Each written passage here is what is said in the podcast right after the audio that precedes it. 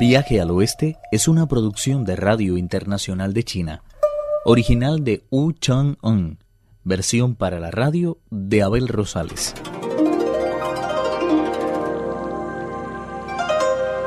El rey mono se siente capaz de curar al rey del reino morado.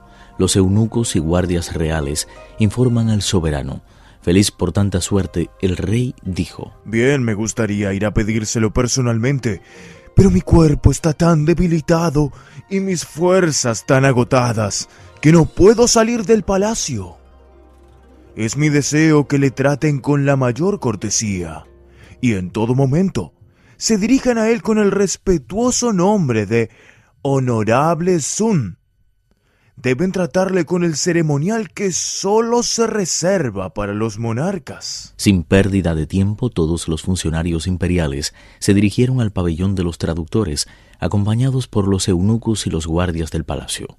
En cuanto llegaron a la mansión de los dignatarios extranjeros, se pusieron en fila, siguiendo escrupulosamente el orden que les dictaba su rango, y presentaron sus respetos al peregrino. Desconcertado, Pachie corrió al interior del palacio, mientras el bon salía a uno de los patios y se pegaba literalmente a la pared. El gran sabio permaneció impasible en el centro del salón. Una vez concluida la ceremonia, los funcionarios formaron en dos filas y presentaron al peregrino el mensaje del soberano del reino morado. ¿Por qué no ha venido a hacerlo él personalmente? Los funcionarios explicaron los detalles y el rey mono quedó convencido. En este caso los seguiré con mucho gusto. Los funcionarios se dividieron entonces en grupos, guardando escrupulosamente su rango y posición, e iniciaron su vuelta al palacio. El peregrino lo siguió con paso lento, no sin antes haberse arreglado las ropas. Justo antes de la partida, dijo a sus hermanos Pa Chie y Sha. Solo quiero que se queden aquí y reciban las medicinas que van a enviarnos dentro de poco. Deben guardarlas hasta que venga por ellas. Los dos hicieron un gesto con la mano y regresaron al interior del pabellón.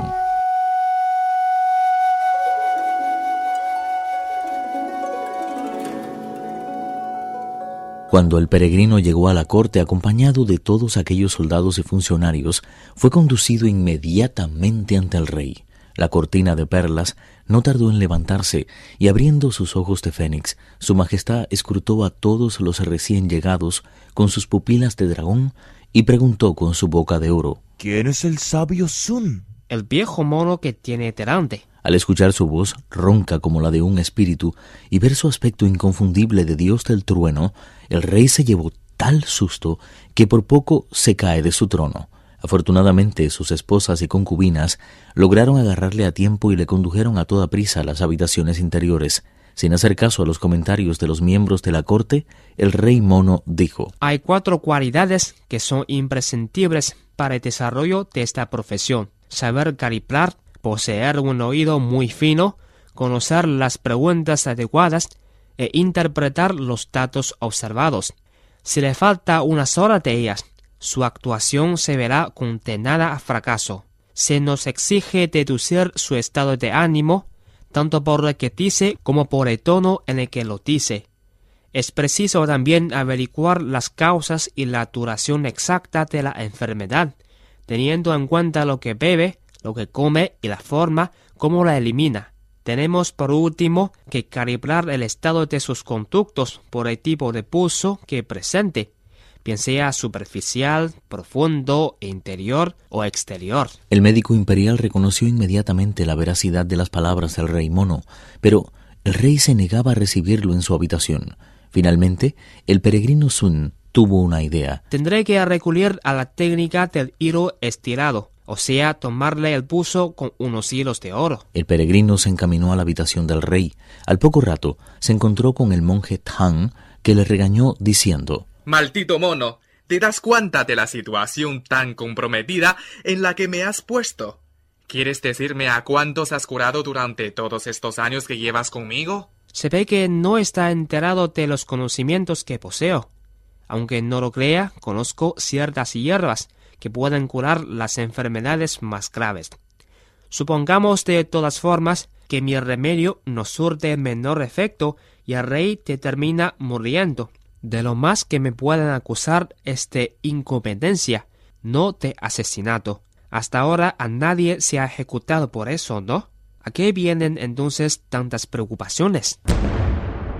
Tras tomar el pulso al soberano, el gran sabio abandonó entonces las habitaciones interiores y se dirigió hacia la zona pública del palacio.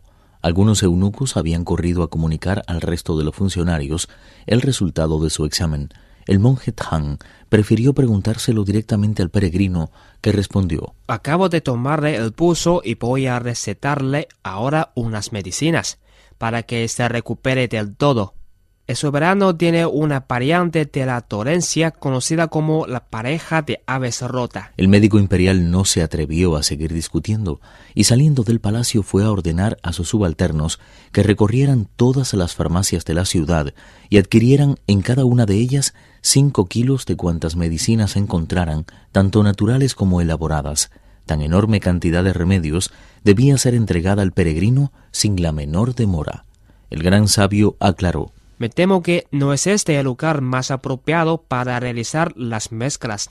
Si no les importa, me gustaría que las llevaran junto con el resto del instrumental a pabellón de los traductores. Mis hermanos se harán cargo de todo. El médico imperial dio su conformidad para que así se hiciera. Al poco rato empezaron a llegar a la mansión de los dignatarios extranjeros cinco kilos de cada una de las 808 clases de medicinas existentes, así como una gran cantidad de utensilios para moler, rodillos, morteros y otros artilugios semejantes. El peregrino volvió a entrar, mientras tanto, al palacio imperial, a pedir al maestro que regresara con él al pabellón, a ayudarle a preparar la medicina. Apenas acababa de levantarse del asiento cuando llegó una orden del emperador pidiendo al maestro de la ley que se quedara a pasar la noche en el pabellón de la cultura. El documento afirmaba igualmente que en cuanto Su Majestad hubiera tomado la medicina y recobrado la salud, todos serían recompensados con generosidad y le sería sellado el documento de viaje para que pudieran proseguir tranquilamente su camino.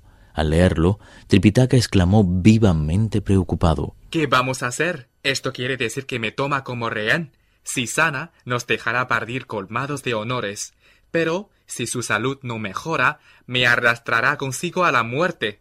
Toma todas las precauciones que puedas y prepara un medicamento que sea efectivo. De lo contrario, ya sabes lo que me espera. No se preocupe, disfrute todo lo que pueda. Le aseguro que tengo poder para arrancar al rey de las garras de la enfermedad. Despidiéndose de Tripitaka y de los otros funcionarios, se dirigió directamente a la mansión de los dignatarios extranjeros. Al verle, Pachi exclamó sonriendo. Ahora conozco tus intenciones.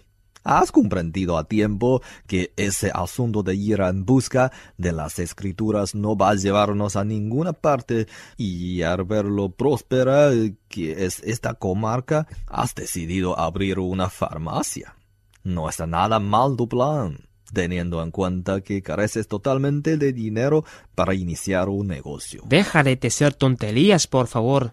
Cuando hayamos curado al rey, con mucho gusto abandonaré esta ciudad me lanzaré de nuevo a los caminos. ¿De verdad crees que necesito tantos remedios?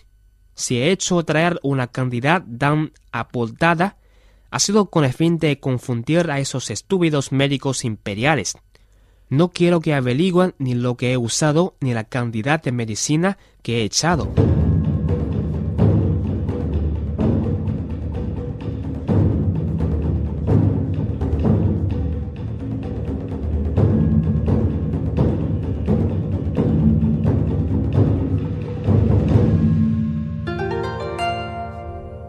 Viaje al Oeste, uno de los cuatro grandes clásicos de la literatura china. Versión para la radio, Abel Rosales. Actuaron en este capítulo Pedro Wang, Alejandro Li, Víctor Yu y Mauricio Percara. Esta es una realización de Abel Rosales, quien les habla, para Radio Internacional de China.